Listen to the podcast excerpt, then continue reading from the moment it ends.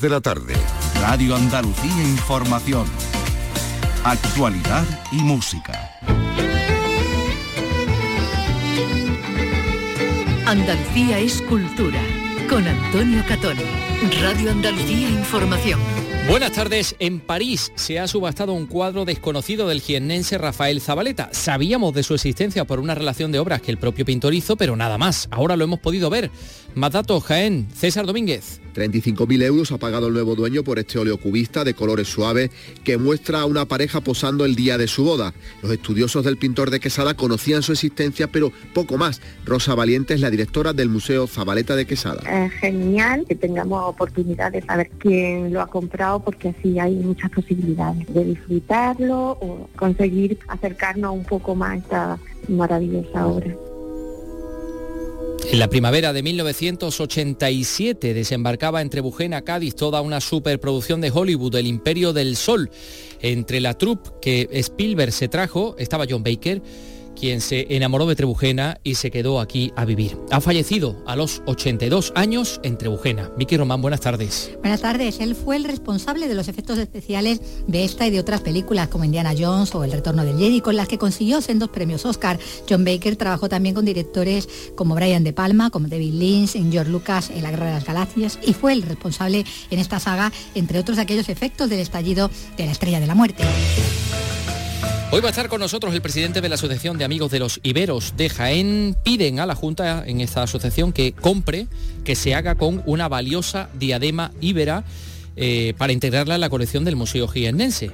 Eh, hablaremos también de las viviendas sociales que esto también es patrimonio, ¿no? Carlos López, buenas tardes. Pues sí, buenas tardes. Son las cuestiones que plantea el libro Los patronatos de las casas baratas de Sevilla, una obra que se ha presentado hoy en la capital andaluza y que analiza el desarrollo de la vivienda pública desde principios del siglo XX hasta la actualidad. Unas fotos antiguas en el Museo de Benagalbón en Málaga originaron una investigación sobre la migración de vecinos a Hawái, de vecinos de Benagalbón a Hawái. Una investigación que primero fue un libro y ahora se ha convertido en un documental que se estrena esta tarde en Málaga. España, Hawái, California, una inmigración olvidada. Y el tenor granadino Moisés Marín eh, actuará en el, actúa en el Palacio de las Artes Reina Sofía de Valencia hasta el 3 de mayo dando vida al caballero Melot en la obra Tristán e Isolda de Wagner y está triunfando. Bueno, luego se lo vamos a contar en este programa que realiza Miguel Alba y que produce Ryan Gosto. Andalucía es cultura con Antonio Catoni.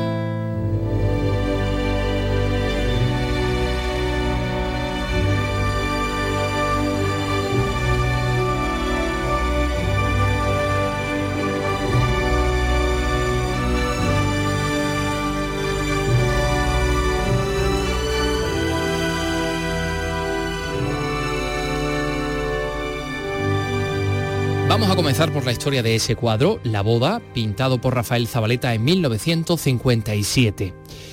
Eh, esos datos, los datos de la, fecha en la que fue realizado, fue elaborado y las medidas, era lo único que sabíamos hasta el momento de ese óleo.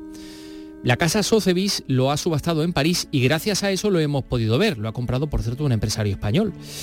De momento, claro, solo lo conocemos en fotografía, pero quién sabe y al menos aquí en, Andalucía, en Quesada, donde está el Museo Zabaleta, albergamos la esperanza de poder verlo dentro de no mucho en una exposición, que se pueda, que el, nuevo propietario lo pueda prestar. Eh, en fin, eh, nos va a acercar a esta historia nuestro compañero de Jaén, César Domínguez. El cuadro figuraba en la relación que de sus obras hizo el propio Rafael Zabaleta. Los estudiosos del pintor de Quesada conocían su existencia, pero poco más. Y es que los cuadros de Zabaleta están muy dispersos, un artista contemporáneo muy cotizado, ahora menos, como casi todos. Tampoco sus propietarios son muy dados a mostrarlo. No parece el caso del nuevo propietario de la boda, un empresario español. Rosa Valiente es la directora del Museo Zabaleta de Quesada. Es genial que tengamos oportunidad de saber quién lo ha comprado porque así hay muchas posibilidades de disfrutarlo o conseguir acercarnos un poco más a esta maravillosa obra si nos llega esa generosidad de compartirlo, pues bienvenido sea, en ello estamos. Se habla incluso de que Andalucía puede ser el primer lugar al que viaje. 35.000 euros ha pagado el nuevo dueño por este óleo cubista de colores suaves que muestra a una pareja posando el día de su boda. Ropa sencilla, rostros curtidos y delante de ellos una niña portando las arras. Una composición frontal totalmente simétrica, una mirada quieta, triste, pero a la vez es una obra dulce, es una maravilla porque está diciendo mucho de aquella época, de esa mm, quietud, de esa felicidad del mundo rural, del pueblo. Todo apunta a que el cuadro se encontraba en manos de alguno de los descendientes de los herederos de Zabaleta. 35.000 euros eh, por esta boda oleocubista eh, que muestra, como decía César Domínguez, a esa pareja posando el día de, su boda eh, y con el estilo característico de, de, Rafael Zabaleta. Muy recomendable la visita al Museo Rafael Zabaleta, a la colección de Miguel Hernández en Quesada, en Jaén, uno de los museos pues más interesantes de cuantos tenemos en Andalucía, sin duda alguna. Eh, otra historia em, también desconocida y que hemos podido, a la que hemos podido acceder a través de un mm, bueno, del cable que hemos tirado y ha salido el ovillo, es esta que nos sugiere esta música, esta música brasileña, brasileña, hawaiana. ¿Cómo estamos? Eh, a ver, unas fotos antiguas del Museo de Benagalbón, que es una localidad de la provincia de Málaga, originaron la investigación de las que le vamos a hablar. Investigación de vecinos de Benagalbón a Hawái, en una época muy complicada, una época de muchas carestías y de hambrunas en esta zona de la provincia de Málaga. Bueno, pues se marcharon a, a Hawái. Esa investigación comenzó con un libro y ahora se ha convertido ya en un documental que se presenta esta tarde en la ciudad de Málaga. El documental tiene por título España, Hawái, California, una emigración olvidada. Alicia Pérez en Málaga, más detalles. Es la historia de más de 8.000 españoles entre 1907 y 1913, pero poco se había hablado de ella. Miguel Alba descubre fotos de benagalbenses con gorros y vestidos extraños. Se interesa por ellas y consigue dar con los descendientes de aquellas familias que vieron partir a sus parientes en busca de una vida mejor. Morían de hambre y bueno, y ellos aparecen unos señores pidiendo, bueno, gente para trabajar en la caña de azúcar en Hawái y, con una con una unos unos dineros, o sea, con unos sueldos que, que ellos les parecieron maravillosos aparte de tierra, eh, casa, agua, leña y bueno, todas estas cosas que le prometieron que eh, después, bueno, fueron fue la mitad de la mitad y casi el 90% pues volvieron a emigrar a California. Los principios fueron difíciles, pero poco a poco se fueron asentando y formaron importantes núcleos de población en lugares como Bacaville y Rocklin. En el documental hay mucho material de los archivos de esa zona. Manuel López es el director. Los rostros que aparecían en el documental tenían que ser los rostros de todos los que no iban a aparecer nunca porque ni siquiera existían fotografías de ellos. Y con ese material y con alguna película, es curioso, una película de Edison que hay de 1906, sí se ve qué tipo de trabajo se hacía en Hawái, qué trabajo hacían hasta ese momento los inmigrantes asiáticos, chinos, filipinos, japoneses, que era el que estaba destinado que hicieran los españoles a su llegada un año después. El libro de Miguel, traducido al inglés, y el documental de Manuel han supuesto una revolución al otro lado del charco. Se suceden los agradecimientos de los descendientes de aquellos emigrantes que han podido reconstruir su historia no es muy extraño encontrar en California apellidos españoles, apellidos hispanos, pero es que muchos de estos californianos efectivamente vienen de aquí, venían de esta zona. Y es curioso también otra reflexión, que hay un, producto como es el de la caña de azúcar, que en toda esa costa tropical se venía cultivando hasta hace relativamente poco, se ha, se ha estado cultivando y recogiendo y, es un poco el hilo de conexión con la emigración a otros lugares donde se cultivaba, como Cuba, o en este caso Hawái. Y bueno, pues una vez que vieron que en Hawái no le fue la cosa bien, pues se fueron a, California. Bueno, pues enseguida vamos a hablar de John Baker, eh, que, es algo así, en, inglés John Baker es algo así como Pepe García, o sea, un nombre muy, muy, muy común. Pero es que este John Baker era nuestro John Baker, el de Trebujena. Efectivamente. Sí, ahora lo vamos a contar. Son las 3 y 9 minutos. Andalucía es el legado del paso por nuestra tierra de numerosas civilizaciones y todas han dejado su sello. Despierta tu curiosidad por conocerlo en Ruta Mediterránea, un espacio para descubrir a los países y pueblos que nos rodean a través de nuestras culturas, orígenes y valores. Hay mucho en común. Ruta Mediterránea, todos los martes, desde las 11 de la noche, con José Carlos Cabrera. Radio Andalucía Información.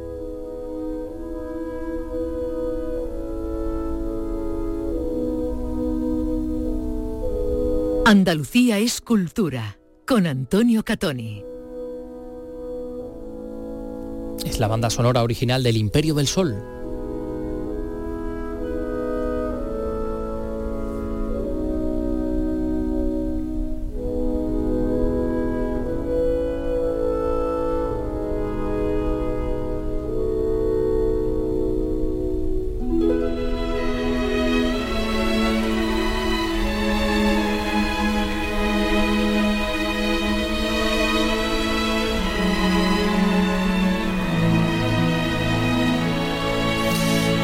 Spielberg estaba buscando un lugar donde rodar un atardecer asiático y lo encontró en un anuncio de aceite. Era el atardecer, el sol poniéndose sobre, sobre las marismas del Guadalquivir en Trebujena. Y efectivamente eligió Trebujena para, para rodar este Imperio del Sol. Y con él vino John Baker, el que era responsable de los efectos especiales, no solo de esta película, sino de, de, otras muchas, como Indiana Jones, como El Retorno del Jedi, con las que, por cierto, con estas dos consiguió sendos Oscars. Pues John Baker fallecía ayer en, en, Trebujena, el municipio gaditano en el que se quedó a vivir tras llegar de la mano de Spielberg para grabar este Imperio del Sol en los años 80, en el año 1987. Allí se enamoró de una, de una mujer del, del, del pueblo, creo que era de una mujer que trabajaba en el bar donde comían. Y bueno, y ahí se quedó, ahí se quedó John Baker. Paco Méndez en Jerez nos cuenta y nos acerca a esta, a esta historia preciosa. En 1986, Spielberg grabó en las marismas de Trebujena El Imperio del Sol, una cinta sobre la Segunda Guerra Mundial en la que recreó la invasión de Shanghái por las tropas japonesas. Spielberg necesitaba atardeceres asiáticos, los encontró aquí en Trebujena tras ver un vídeo sobre aceite rodado por el productor español Antonio Pérez.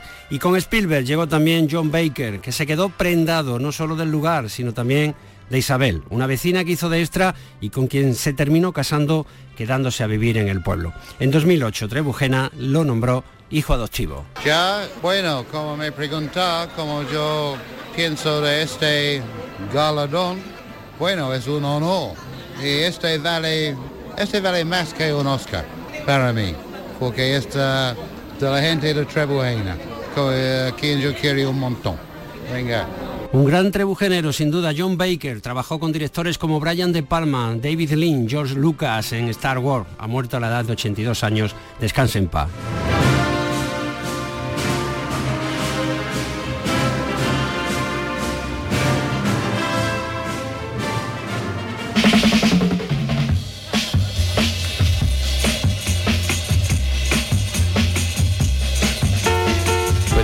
Visto tenía en su casa algunas eh, algunas reliquias, ¿no? Parte de la 3 original de algunas de las películas en las que trabajó, como el látigo de Indiana Jones. Uh -huh. Y también estuvo trabajando con otros directores españoles también, como, como Enrique Urbizu, para la película Todo por la pasta que protagonizaba, si no recuerdo mal, la malagueña María Barranco. María Barranco Todo sí. por la pasta, sí señor. Que creo que hasta cantaba la canción, ¿no? Eh, Carlos eh, López no pudo participar en el casting de, del Imperio poco, del. Sol No, como extra. Por poco, por poco. pero son muchos los que cuentan su experiencia de haber participado de extra, sobre todo de asiático, ¿no? Los vistieron de chinos a muchos de ellos, ¿no? Sí, bueno, eran japoneses. eran japoneses, Japoneses, sí, sí, vamos. japoneses, Sí, sí, es verdad. En el campo de los, de los japoneses. Efectivamente. Bueno, vamos a ver, era eh, una, una película en la que aparecían evidentemente los japoneses, pero creo que estaba rodada en, Shang- en supuestamente Shanghái, con lo cual eran de- sí, parte de los Shanghái serían de los extras serían chinos. El cuerpo diplomático, Yo estuve a ¿no? punto de Claro, quitarle el papel a Christian Bale. Ah, sí, tú. Sí, sí. Bueno, pues eh, mira, mm, se, se rodó el Imperio del Sol en, en Trebujena y, mm, y ya sabéis que Andalucía pues, es un lugar donde, en fin, pues se, se ruedan muchas películas porque tiene una diversidad de paisajes increíble, ¿no? Por ejemplo, eh, eh, Córdoba. Córdoba es un, lugar eh, fantástico para rodar, ya sea cine o cualquier audiovisual, y, para dar respuesta a todas las necesidades que pueda tener un rodaje en Córdoba, pues se ha creado un directorio profesional que se llama Record Data Base de la Asociación Profesional del Gremio y se ha presentado hoy, ¿no? Directores de cine y productores han destacado el enorme potencial de la ciudad y de la provincia como plató que dicen que aún está por descubrir. Por supuesto, el, el, mm, digamos el papel de Almería Está eh, claro, ¿no? está clarísimo, eh, eh, muy, muy evidente, sobre todo con los western y tal. de Indiana también. Claro, pero hay, hay otros escenarios que a los que se les puede sacar muchísimo partido y, el- y este caso dicen estos directores de cine que es Córdoba. Mar Vallecillo, cuéntanos. Se trata de una web actualizada de todos los servicios y profesionales en activo de la provincia, un solo lugar al que acudir para dar respuesta a cualquier necesidad para rodar. Según Edgar Burgos, cineasta, presidente de Record y director director de la Semana de Cine de Córdoba, no somos la capital que más produce, pero estamos lejos de nuestra mejor versión. Hay que crear facilidades y hay que crear una infraestructura para que lleguemos un poco a ese punto donde podamos competir con otras ciudades. ¿no? Estamos lejos todavía, aquí tiene mucho que ver la implicación de las instituciones, entiendan el potencial y metan o inyecten recursos económicos. Por su parte, el productor de cine Fidel Pérez ha resaltado el enorme potencial de rodaje que tiene esta provincia llena de posibilidades. Córdoba y especialmente la provincia de Córdoba, o sea, mm, Priego, Montilla, son sitios en los que he rodado y que me parecen estupendos porque no están vistos. El nuevo directorio se ha elaborado con la financiación del Instituto de Desarrollo y Empleo del Ayuntamiento.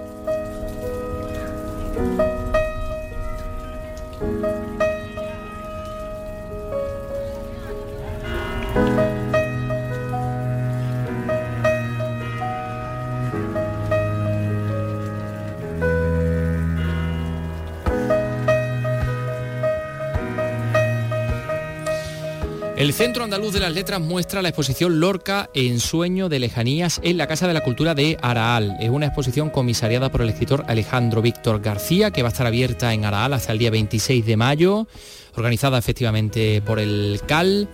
Eh, Lorca en sueño de lejanías, bueno, es una exposición que proviene, que ha estado anteriormente en Granada eh, que estuvo, eh, se exhibió en la Biblioteca Pública Provincial Infanta Arena de Sevilla hasta el pasado 27 de febrero y ahora pues pasa por, por Araal. es una muestra organizada por el 120 aniversario del nacimiento de García Lorca y del centenario de su primera obra, Impresiones y Paisajes. Y bueno, pues en ella pues se indaga en la, en la vida, en la obra de Lorca a través de los lugares que habitó el poeta como la Vega de Granada, esa mm, mm, Vega, ¿cómo se llamaba? La, la, llamaba la Vega de la... no recuerdo ahora mismo. Él tenía un nombre concreto para, para, ese paraje que fue un poco el escenario de sus correrías eh, infantiles y, juveniles. Enseguida, bueno, cuando me venga a la cabeza.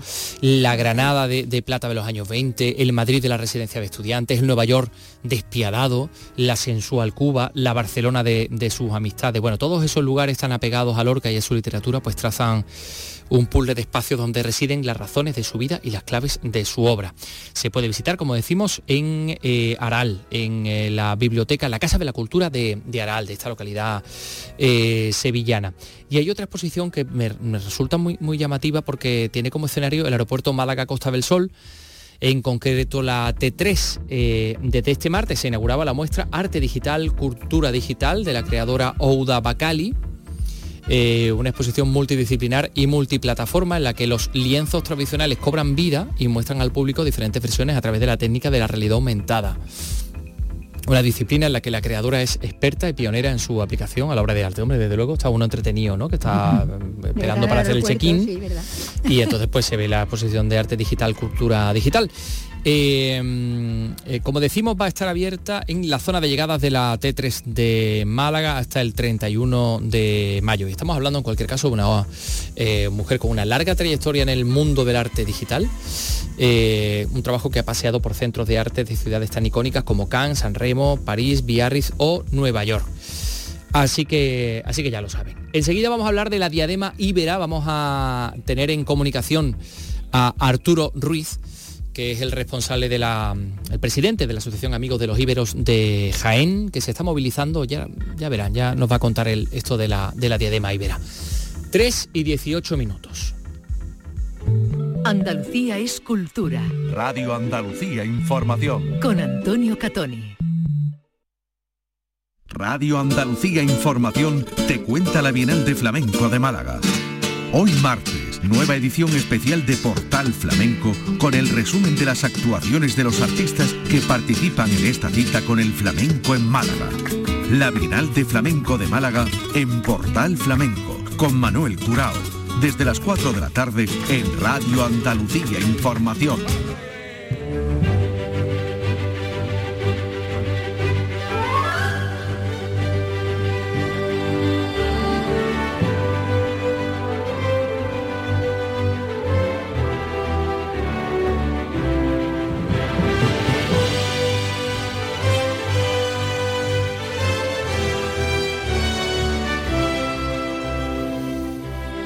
Una diadema ibérica, íbera o, en fin, o, ibera, también, que, se dice de las tres maneras.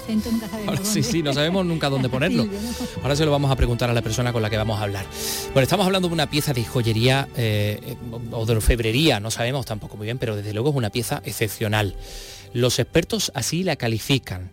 Y es una pieza que se encuentra a la venta eh, es un coleccionista privado de Madrid quien eh, pues la tiene puesta a la venta. Y eso después de un largo periplo sin saber dónde estaba esta diadema. Había algunas noticias de ella, pero no sabíamos exactamente en manos de quién estaba. Bueno, pues ahora sabemos que está, que está a la venta.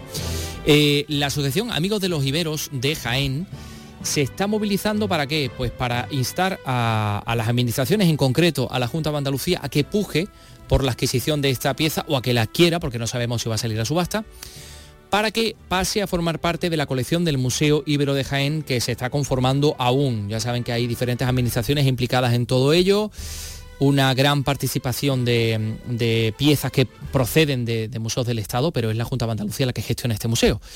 Bueno, estamos en comunicación con el catedrático Arturo Ruiz, presidente de esta asociación, que ha dirigido, por cierto, durante muchos años el Instituto Universitario de Investigación en Arqueología Ibérica de la Universidad de Jaén. Señor Ruiz, ¿qué tal? Muy buenas tardes. Hola, buenas tardes, ¿qué tal? Lo primero, permítanos una cosa, aunque quede un poquito, eh, abrir un pequeño paréntesis, pero nos ha surgido la duda de hablar de los ibéricos, de los íberos o de los iberos. Ustedes que son especialistas en ello, como lo dicen, porque claro, si dice un ibérico parece que está hablando de caña de lomo. Es un tanto complicado porque es un tema histórico. Eh, ibérico se consideraba hace muchos años que la, la cultura ibérica era una cultura de toda la península ibérica.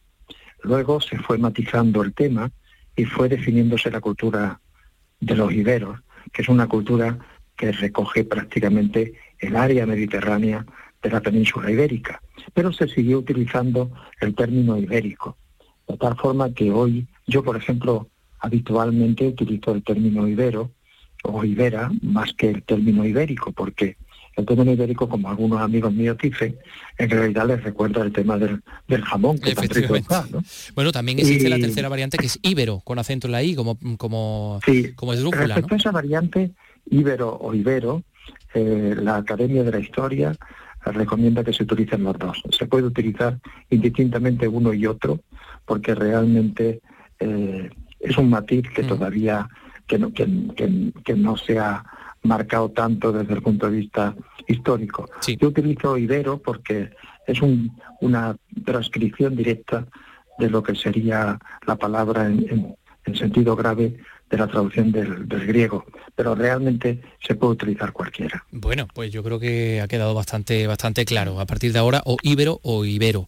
Eh, vamos a hablar de esta diadema eh, cómo es, porque tiene, tiene unas características que, a mí me resultan fascinantes. Descríbanosla para que podamos verla a través de la radio.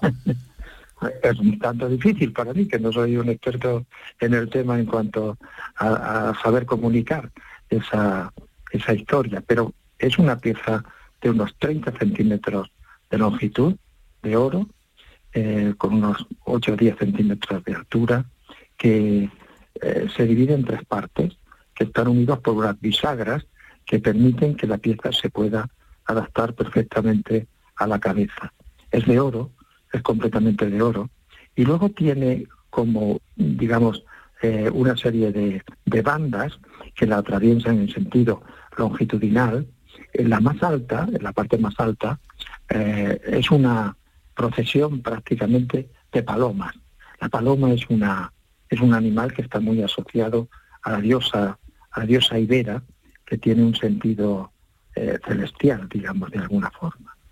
Y después, a continuación, hay otra banda que eh, podría recordarnos los palmitos, es decir, la forma de la palmera y que se asocia, eh, desde mi punto de vista, a, un eje que podría ser lo celestial frente a lo, al inframundo, es decir, el mundo de los antepasados, el mundo de la divinidad, y después una serie de ondas que, que circulaba, que, iban marcando la línea de como del cabello en la frente de la mujer que lo utilizara y que es en la que terminaba la parte frontal, porque luego los laterales tienen eh, más o menos, vienen a coincidir con las mismas eh, temáticas, pero con algunos matices diferenciales. Bien, pero ¿cómo sabe usted que se lo ponía una mujer en un hombre?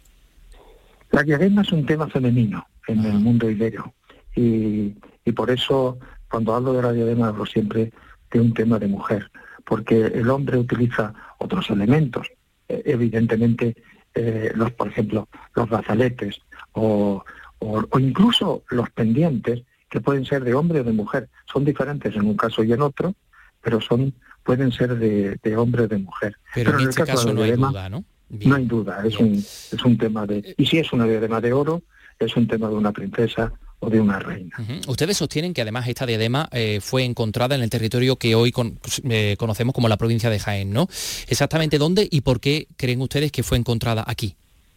Bueno, eh, esta diadema perteneció a una colección que la incorporó a su colección de una manera además una persona que se llamaba Félix García de Olaya y que era un coleccionista de Jaén de finales del 19 y principios del 20 y la incorporó a su propia colección eh, en esa época. La verdad es que los investigadores de la, arqueológicos de la arqueología no se enteraron nunca de esa pieza que apareció, no sabemos cómo.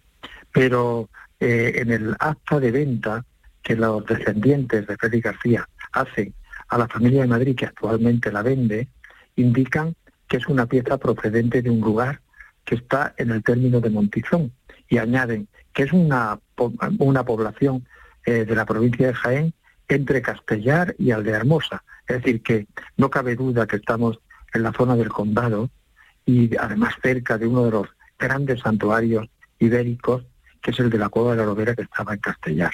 De tal forma que casi, y además viene a coincidir que se trate de un, una ofrenda, un escondrijo, alguna cosa eh, que viene además bien con la cronología, que es el siglo III antes de Cristo, y que de alguna forma nos marcaría el lugar de procedencia. Creemos desde el punto de vista eh, tipológico que viene a coincidir muy bien con la zona que indica el, el primer coleccionista de la pieza.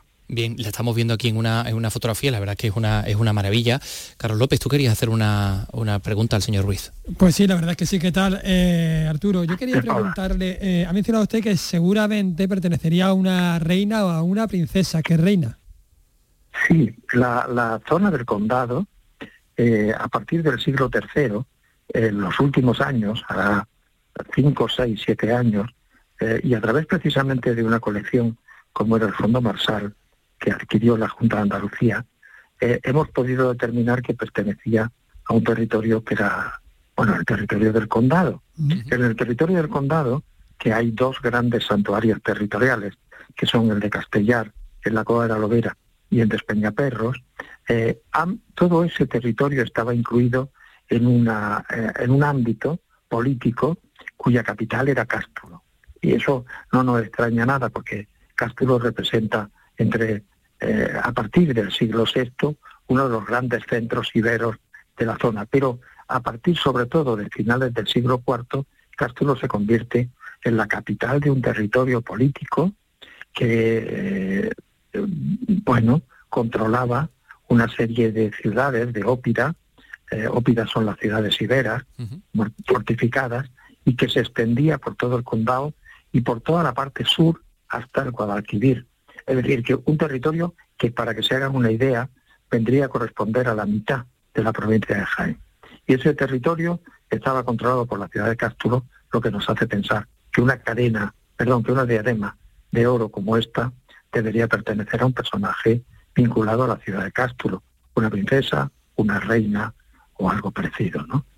Eh, realmente eh, fascinante. Em, eh, eh, no sé si, porque claro, hace muy poquito, y seguramente usted habrá tenido también noticia de ello, eh, hemos sido testigos de un hallazgo que a mí me resulta muy llamativo, que son esas, esas rostros de los, de los tartesos que se han encontrado en el Turuñuelo, en, Badajoz. Estamos hablando de, culturas que, por ejemplo, esta diadema de esa cultura ibera y, esta cultura tartésica coexistieron, con, no sé si decir convivieron, pero bueno, coexistieron en el tiempo. Sí, en parte. Es decir, la, la cultura tartésica tiene una cronología de arranque eh, algo antes que la, que la cultura ibérica o ibera, pero es verdad que hay un momento de coincidencia que viene a corresponder, grosso modo, a finales del siglo VII y durante todo el siglo VI.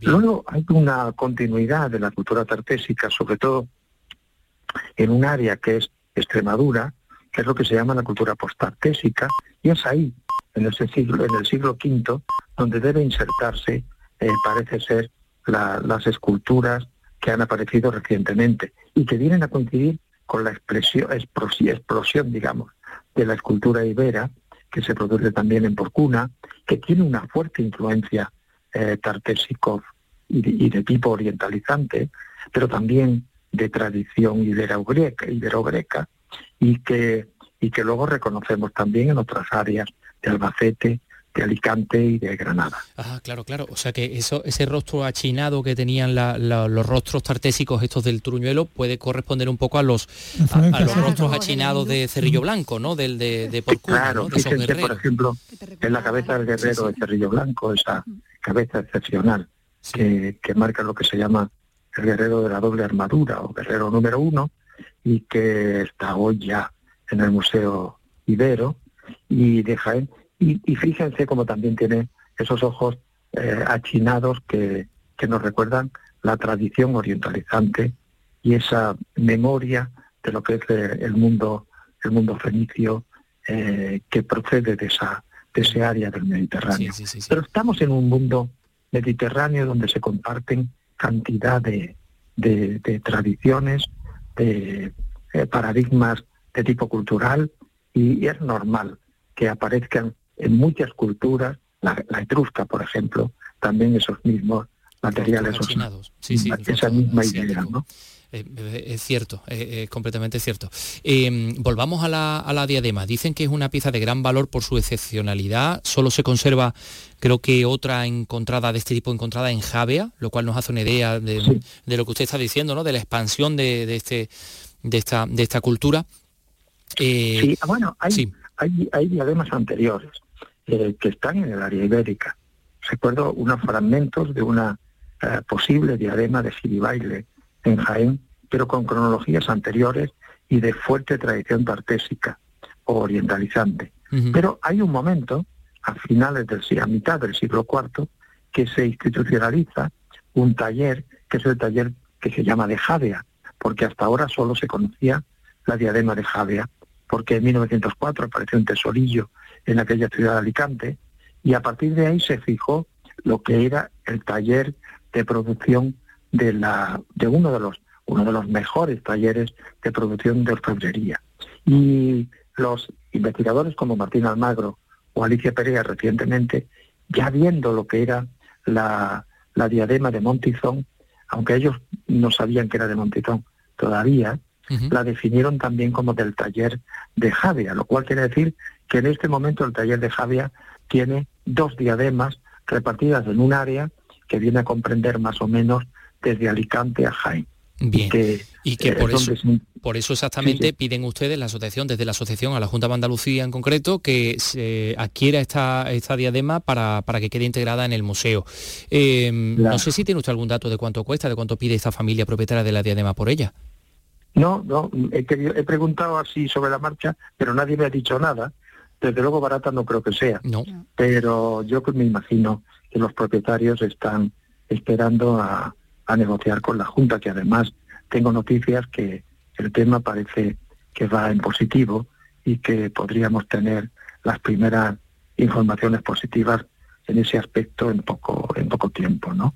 Porque la pieza es verdaderamente importante y es muy importante que si, si Andalucía va a tener un museo como el Museo Ibero, en una de las salas del Museo Ibero luzca la importancia de esa diadema.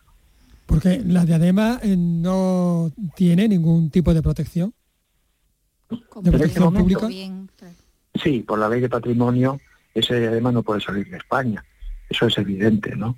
Pero ahora hay que negociar porque con los propietarios que la compraron en su momento a través de una cadena de compras que viene desde que el primer coleccionista adquirió para su colección, que era antes de que existiera la ley de 1911, que es la ley que protege el patrimonio arqueológico por primera vez, la ley de Gómez Moreno, pero eh, bueno, aunque eh, la pieza está protegida, sin embargo hay que seguir los pasos para que se incorpore al patrimonio público, ¿no? Que, sería fantástico. Mm. Eh, bueno, pues Arturo Ruiz, ha sido muy interesante conocer las particularidades de esta diadema y, también de la, de la, forma de trabajar, de esas técnicas ancestrales que utilizaban los, los íberos en esa época. Así que vamos a estar pendientes de, de, lo que cuenta la diadema, ¿no? no solo de la diadema, sino de la historia que hay detrás, ¿no? De lo que cuenta esa diadema. Exactamente, de la intrahistoria. Ha sido un verdadero placer, Arturo Ruiz, que, que tengan suerte en esta petición, porque también será la suerte un poco de, los de todos los andaluces, efectivamente, para que podamos tenerla. Parece que empieza a encauzarse y yo estoy encantado de que esa pieza acabe siendo un bien público que podamos disfrutar todos los andaluces. Volveremos a hablar de los iberos seguramente. Señor Ruiz, un saludo, gracias. Muy bien, hasta pronto. 3 y 35 minutos. La economía con la información más destacada, la evolución de los mercados, los protagonistas que son noticia, los indicadores más relevantes. Tu referencia económica está en La economía en RAI, con la actualidad de las empresas andaluzas que son referencia en exportaciones en Andalucía Exporta, con la colaboración de la Agencia Andaluza de Promoción Exterior. En nocturno, en Radio Andalucía Información, La economía en RAI. Los martes, con José Antonio del Saz, desde las 10 de la noche. Radio Andalucía Información. Andalucía es cultura con Antonio Catoni.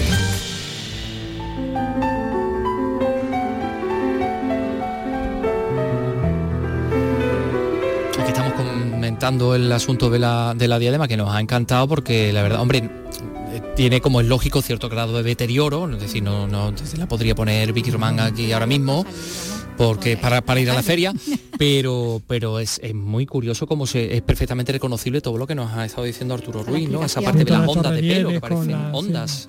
Sí, sí, con las ondas, las palomas, ¿no? Muy curioso. las palmeras o, yo qué sé. esas hojas de palma, ¿no? Son como unas hojitas así laterales que parecen, bueno, podían ser también a canto, no sé, son, en fin, hojas que caen así de forma lateral, porque claro, palmeras aquí también en, en estas latitudes, no sé si en aquella época hubo, ¿no? Pero bueno muy Mediterráneo. sí, puede ser, puede ser. Bueno, eh, a ver, estamos escuchando a Juan Pérez Floristán.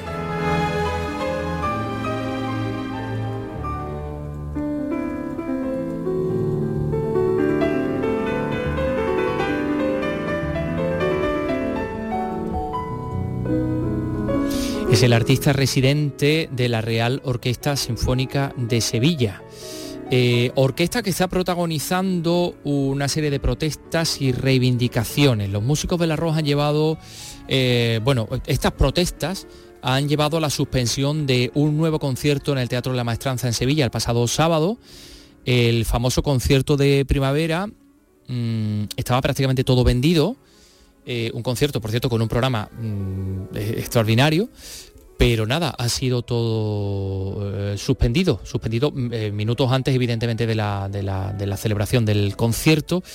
Eh, mm, en fin, esto se une a la reciente suspensión del octavo programa de abono de la temporada, el esperado concierto en el que se iba a interpretar la séptima de Mahler. una suspensión tras otra y no sabemos exactamente esto que viene, qué es lo que se pide, cuál es la situación. Eh, hay una negociación, pero no sabemos, Vicky, si esa negociación está bloqueada. Eh, totalmente. Ahora mismo eh, se habla de un bloqueo absoluto, ¿no? En la negociación entre el comité de huelga de un lado, ¿no? del arroz de la Real Orquesta Sinfónica de Sevilla y la gerencia, ¿no? Y eso ha hecho, bueno, que se haya suspendido no ya solo ese último concierto del sábado, también el octavo programa de abono de, la temporada se sumaba también a la suspensión del séptimo dentro del gran ciclo sinfónico, dejando, bueno, pues al público sin, sin poder disfrutarlo. Los músicos insisten en su reclamación sobre las 13 vacantes de, la plantilla que todavía siguen sin cubrir, del 6,5% también de la deuda salarial por parte de, las administraciones, al tiempo que denuncian el hecho de, haber pasado de trabajar en más de 20 programas de abono por temporada, eso en sus inicios, a los 12 programas que, interpretan eh, en la actualidad. Junta de Ayuntamiento pues, señalan que las pérdidas económicas, que estos paros y la consiguiente suspensión de conciertos suponen a, la orquesta, pues ascienden ya bueno, el cálculo era de más de 125.000 euros, entre los ingresos no percibidos por las devoluciones o las entradas no vendidas y además los gastos soportados, ¿no? Además de todo el daño, dicen, ¿no? al prestigio de, que tiene la, institución. Porque el número de abonados, además, a la Real Orquesta Sinfónica de Sevilla ha venido bajando eh, paulatinamente en los últimos años y de forma bastante alarmante. Y dices que es cierto que hay que devolver las entradas no vendidas, los gastos soportados, porque por ejemplo si se contratan músicos para reforzar un concierto como esto, pues hay que esos músicos evidentemente que pagarles también. Aunque no toquen. Aunque no toquen. Con lo cual esto es una situación, en fin, eh, muy, muy peculiar. Decimos que el pianista Juan Pérez Floristán está anunciado para el décimo concierto de la temporada de abono de la Ross. Y no sabemos. No sabemos porque va a ser el próximo jueves 4 y viernes 5 de mayo a las 8 de la tarde en el Teatro de la Maestranza. Mm, va a interpretar un programa en el que destaca el concierto para piano número 1 de Bela Bartok. Será la segunda ocasión de la temporada en la que el maestro Pérez Floristán coincida con la Ross sobre el escenario del Teatro de la Maestranza y bajo la batuta de su director titular y artístico Marsus Trot, después del eh, concierto que abría el ciclo de abono del pasado mes de septiembre. Eh, en la primera mitad del concierto está previsto que interprete Finlandia de Jan Sibelius, poema sinfónico que ensalza el nacionalismo finlandés una pieza de reivindicación política muy popular que consta de siete movimientos en los que el compositor clama por la libertad del pueblo finlandés amenazada por la opresión del imperio ruso. Eso explicaba la, eh, en un comunicado, ¿no? Y para finalizar el programa Gran Sinfónico X, la orquesta interpretará Petrushka de Stravinsky, el clásico con el que el compositor ruso movió con todos los esquemas artísticos del siglo XX, eh, rompió, queremos decir, con todos, los, con todos los esquemas artísticos de entonces, ¿no? Así que la Sinfónica y el pianista Pérez Frizán cerrará la velada con este semiconcierto para piano y orquesta que se impregna en la música popular de su país, ¿o no? ¿O no? ¿O no? En fin, eh, mm, López, vete preparando que vamos a hablar de, de, la- casa. de las Estoy casas. estoy calentando de, ya la- la banda. de las casas baratas. Vete preparando. Ya eh, la échale una mano a Miguel Alba porque eh, necesitamos saber cómo ha evolucionado el concepto de la vivienda, que también es patrimonio esto de la vivienda, evidentemente. Y, además lo van seguramente a descubrir de, una forma muy particular. Pero antes, ya que estamos con la música, le vamos a contar que el tenor granadino Moisés Marín triunfa en el Palacio de las Artes Reina Sofía de Valencia, donde hasta el 3 de mayo da vida al caballero Melot en la obra Tristán e Isolda de Wagner, que estamos escuchando.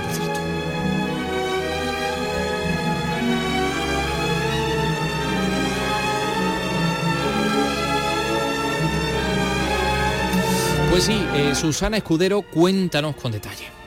Moisés Marín se ha convertido en un referente en nuestro país y en uno de los cantantes líricos más solicitados por los teatros de ópera españoles.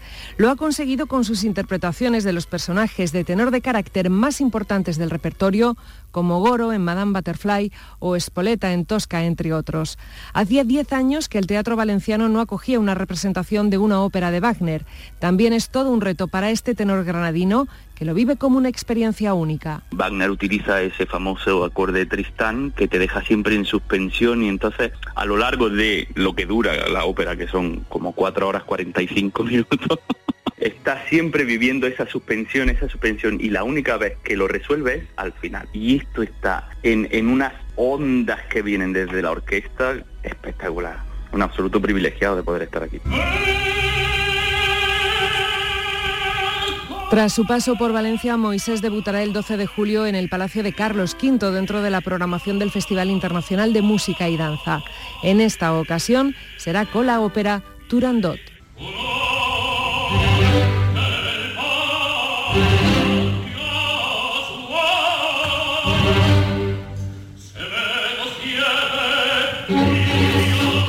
Qué maravilla, escuchar a Moisés Marín en Turandot, en el Palacio de Carlos V, eh, una noche de julio, el 12 de julio, en, el Festival de Música y Danza de, Granada. Eso puede ser una... mm, en fin, no sé cómo definirlo. Eh, hablemos de, las casas baratas. Y bueno, ¿cómo ha evolucionado, ha evolucionado la vivienda pública en nuestras ciudades? ¿Cómo nació ese concepto? ¿Cuál es la situación actual? Los patronatos de las casas baratas de Sevilla es un libro, es una obra que se ha presentado hoy en la capital eh, de Andalucía y que analiza el desarrollo de esa vivienda pública desde el siglo XX hasta la actualidad para hacer frente evidentemente a una, alguna serie de necesidades sociales, ¿no, Carlos? Efectivamente, está escrito por el arquitecto Ramón Queiro, que cuenta el nacimiento y la evolución de dos constructoras públicas, por decirlo de alguna manera, eh, concretamente del Real Patronato de la Vivienda y del Patronato Municipal de Casas Baratas de Sevilla. Y con él vamos a charlar. Eh, Estamos ya en comunicación con Ramón Queiro. Señor Queiro, ¿qué tal? Muy buenas tardes. Muy buenas tardes, ¿qué tal? ¿Cómo nacen estos patronatos públicos? Eh, ¿Ante qué situación eh, surgen?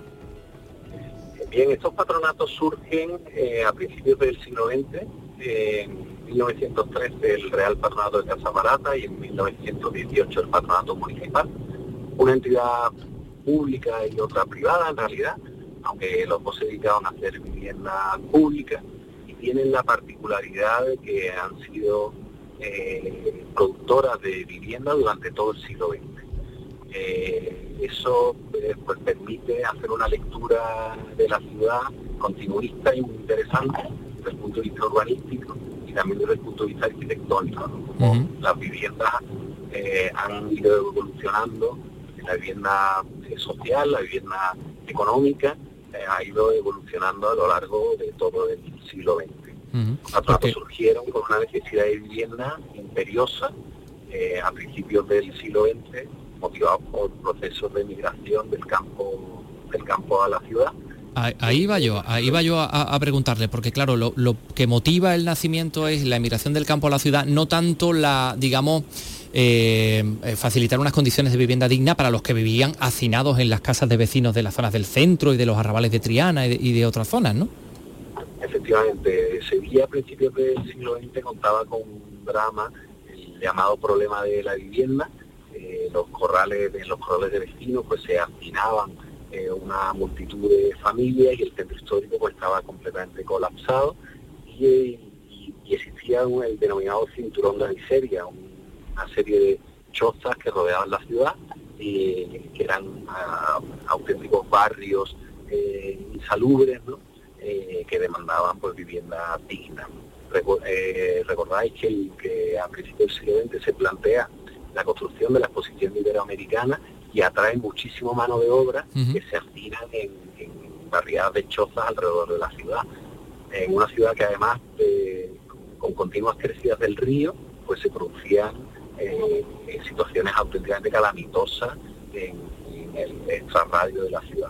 Estas entidades vinieron a intentar solucionar, intentar paliar el denominado problema de la vivienda eh, durante las primeras décadas del siglo XX si con escaso éxito, eh, realmente no fue hasta los años 50 o 60 cuando se produjo una explosión de la producción de viviendas sociales con una intervención casi más estatal. Con el, con el desarrollismo. Eh, si tuviéramos que hablar de, estamos evidentemente hablando del caso concreto de Sevilla, si eh, usted pudiera ejemplificar en un barrio o en un tipo de vivienda concreto todo este, digamos, resurgir de este movimiento del patronato de las casas baratas en la ciudad de Sevilla, ¿a qué sitio tendríamos que ir para ver un ejemplo paradigmático? Hay muchísimos ejemplos. Ten en cuenta que tanto en la suma del, patronato municipal y el real patronato, el patronato municipal es la actual en Vicesa. Era la entidad local, ¿no? la entidad del ayuntamiento. El patronato y el Real Patronato era una entidad eh, auspiciada por la monarquía, pero de carácter independiente. Entre ambas construyeron en Sevilla más de 20.000 viviendas. Eh, eso eh, supone una población de 100.000 habitantes, eh, teniendo en cuenta que Sevilla es de 700.000 habitantes dentro de, su término municipal, la cantidad de, viviendas y de, barrios desarrollados para un patronato es tremenda. ejemplos, pues hay muchos, ¿no? Y, muy cambiantes, ¿no? de mediados de siglo pues, pues, pues, pues, tenemos los ejemplos de la Candelaria, tenemos los ejemplos de, de, de, de, Pío XII, de, Huerta del Carmen, ¿no? Eh, pero después hay grandes barrios desarrollados y transformados eh, y modelados ¿no? a lo largo del tiempo, como, como es el caso, por ejemplo, de Pino Montano. Barrera del Carmen, por cierto, en la que el Instituto Andaluz de Patrimonio Histórico le dedicó un, estudio muy, muy concienzudo y muy, muy interesante. Pino Montano sería, Pino Montano sería el, último barrio, ¿no? Digamos, ¿no? Uno de las últimas... Correcto, Pino Montano eh, tiene una historia larga. Pino Montano empieza a desarrollarse en, los años 60, eh, un polígono residencial, y acaba transformándose en los 80 en, podemos decir, un neo de ensanche. Eh, ya la actual en Vicesa lo termina en los años en los años 90. Todavía incluso en Vicesa sigue teniendo algunos solares de equipamiento y dotaciones que, continúa desarrollando en todo ese entorno. Eh, la realidad es que el impacto de, ambas entidades en, la ciudad es tremendo. Eh, siempre lo comento, de Sevilla es una ciudad que se ha leído históricamente a través de sus grandes monumentos, en algunas ocasiones se ha, se ha leído a través de sus grandes infraestructuras, pues a través de pues a través de, sus fuentes, de, las exposiciones, de los factos, ¿no? de las grandes exposiciones, la exposición iberoamericana, la exposición del 92, pero eh, es difícil encontrar las referencias de la lectura de la ciudad a través de la vivienda pública o la vivienda social. Y la vivienda social representa una cantidad, una superficie en el entramado de la ciudad eh, importantísimo. Eh, y de él depende pues gran parte de digamos de lo que consideramos patrimonio y nuestra nuestra propia historia nos permite entendernos a nosotros mismos también todos estos elementos. Bueno, Ramón Queiro, eh, los patronatos de las casas baratas de Sevilla, ha sido un placer charlar con usted. Tendremos que hablar en, otra ocasión para mejorar ese, ese sonido y escucharle con más con más plenitud, pero en cualquier caso ha sido muy interesante. Un saludo. Muchas gracias. Esperamos que, el, trabajo sirva de base para la recuperación necesaria de esos barrios. Pues así lo esperamos. Eh, ¿Tenemos visita?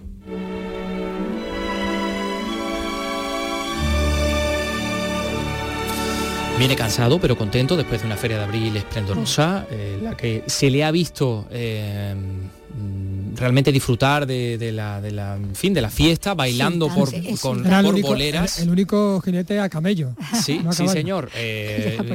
bueno, ha, sido algo tremendo ver a Paco Gómez que ya está por aquí.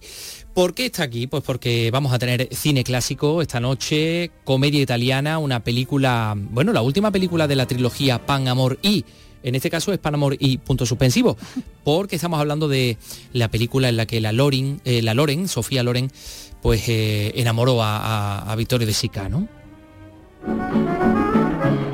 Comandante, facimos tu mambo. Eh, ¿qué es tu mambo? Eh, una danza brasiliana.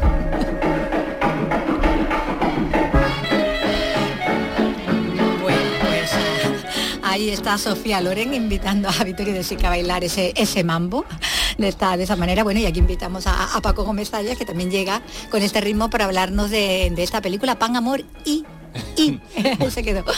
Buenas tardes ante todo y, sobre todo felicidades por haber puesto esta secuencia que realmente es que yo creo que es emblemática. cumbre, es, donde Sofía Loren está simpática, con ese vestido rojo, mm, se mueve con una un sex appeal y, con una gracia y en fin y además es que es que la escena es muy divertida. Esto, en las, las mujeres tan guapas como Sofía Loren en el cine eh, generalmente han hecho sí de, papeles de reclamo erótico, pero eh, lo que no eh, eh, lo que no es normal o lo que no es frecuente Marilyn, por ejemplo, se lo hacía y Sofía también es que al mismo tiempo que, que eran sexys, eran muy cómicas. Eso, es más complicado, porque generalmente las, las hembras eróticas eran como muy seria, para, ¿no? Para mujeres fatales, para melodramas, para cine negro y esto pero en este caso no. Y la verdad es que es una escena divertidísima. Porque además de Sica es que está chaplinesco, ¿no? Ah, bueno, y además, claro, es que enseguida eh, luego se incorpora también al mambo el Vittorio de Sica, que está también divertidísimo y está genial. Y en fin, ah. es, ya la tercera película de... Porque ya hablamos aquí de la de los Brígida, de la anterior, pagamos Y seguramente tendremos que volver a hablar la semana que viene, si lo veis bien, porque esto empieza efectivamente dos años antes con la película Pan, Amor y Fantasía, que interpretaban también Vittorio de Sica, pero Gina Lollobrigida, que luego gustó tanto que hubo una secuela, Pan, Amor y Celos, y eh, para esta tercera ya no quisieron buscarle más cosas, ya pusieron Pan, Amor y puntos suspensivos. Y además cambiaron a la protagonista. Y además, bueno, aquí con color, ¿no? Que también resalta también bastante más, ¿no? Esa, belleza que decíamos de... Eh, eh, sí, hay bastantes cambios. Eh, Ahora, es su personaje, sigue el siendo el brigada este, ¿cómo era? Carotenuto, ¿no? El carotenuto, sí.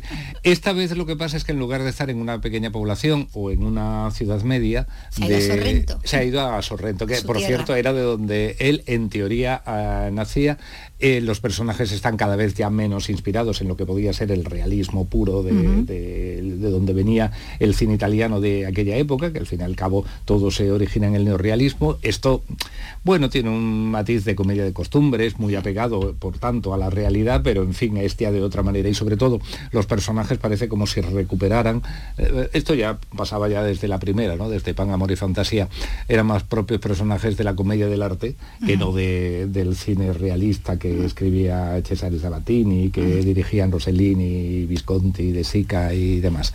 Eh, esto es otra cosa. Y sobre todo es una película muy divertida.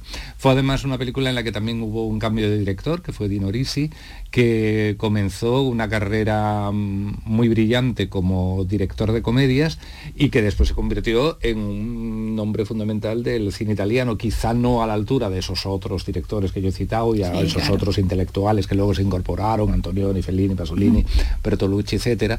Quizá ese nivel no, pero la verdad es que hace una películas película. muy, bueno, muy buenas, ¿no? Y, y además cada vez con, como con mayor alcance dentro del género de la comedia, no solamente era una crónica costumbrista de lo que podía ser aquello, un estudio de las costumbres, un estudio de personajes también muy acertado, no en balde él era psiquiatra de profesión, de Inorisi, eh, sino que además cada vez tenían un mayor alcance social y político, ¿no? De tal manera que es casi posible reconstruir la, mm, la Italia, la historia de Italia, ¿no? Desde la, desde la guerra, desde el final de la guerra mundial, to- todo, aquello de la reconstrucción, eh, la llegada de la democracia, el milagro económico, el boom, la sociedad de consumo, el cambio de las costumbres, eh, todo eso está en las película películas de Dino Risi. Ujú. Bueno, pues aquí está, está tan, tan divertida, ¿no? Como, como decimos, con ese, ese personaje de, de esa viuda, ¿no? que interpreta Sofía Loren, esa pescadera, la brava, con razón, ¿no? Porque de, de Armas Tomás que es medio ocupa, ¿no? De la casa donde se quiere ir Bueno, a vivir. eh, bueno, en realidad ella está allí de alquiler. Lo que pasa es que, claro, el, No se va. el brigada este eh, decide un día volver y que quiere ocupar su casa y quiere volver a su casa y por lo tanto no se le ocurre otra cosa que sí, con unos modos un poquito, en fin, Sí. eh, que, la- que se desaloje, que se desaloje y que vaya. Y eh, bueno, buena Oh, con idea buena, dao. desalojar. Lo que pasa es que luego ella eh, dice, ah, pues mira, tengo yo aquí un noviete, que está interpretado por Antonio Chifariello, que, voy a dar celos, coro. que dice, este está así, que si sí, que si no, pues le voy a dar yo celos. Porque de hecho cuando empieza la secuencia esta que, Del mambo. de la que hemos oído, él está bailando allí con, Con otra, con una rubia extranjera, ¿no? Sí, sí, sí. Y entonces dice ella, ahora verás tú lo que es bailar mambo. y ese pobre brigada ahí, que es jefe de la policía, uniformado y todo, sale a, a bailar. Y de ahí decíamos, ¿no? Que tiene movimiento que recuerda mucho a, a Chaplin, ¿no? También en, e- en ese baile, en, e- en ese mambo. Bueno, pues Pan, Amor y punto suspensivo, esta tercera entrega de, de esa serie, ¿no? De estas películas de, de, de Sica, de nuevo con el de, de protagonista, la que podemos ver esta noche en nuestra tele, donde también en el elenco hay un Caro Tenuto, ¿no? Como el apellido de- del protagonista, hay un actor que se llama, que se llama Sí, igual pero- también, Mm. curiosamente. Bueno, Paco, pues mm, ya hasta mañana, porque mañana volvemos con cine clásico. Sí, una película bien diferente. pero, Eso, en fin. nos vamos de la comedia al dramón histórico. bueno, pues hasta mañana. Hasta mañana. Adiós. Please release me, let me go. For I don't love you anymore. Hoy, tal día como hoy, hace 87 años, nacía en la India el cantante crooner y actor británico Engelbert Humperdinck.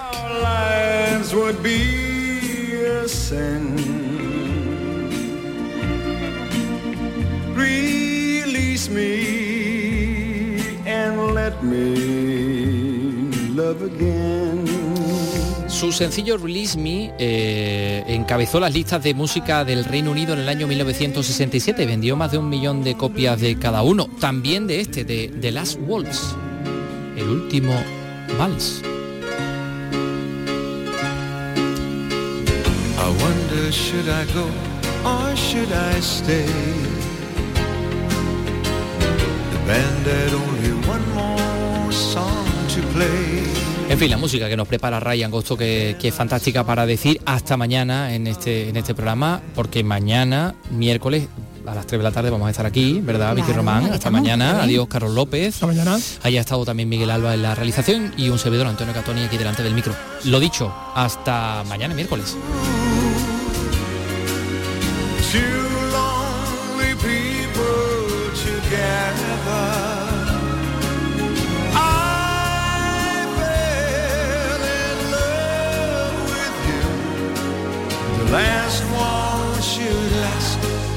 forever.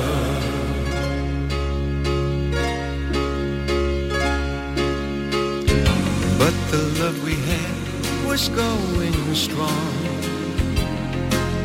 Through the good and bad, we'd get along. And then the flame of love died in your eyes. My heart was broken too when you said goodbye.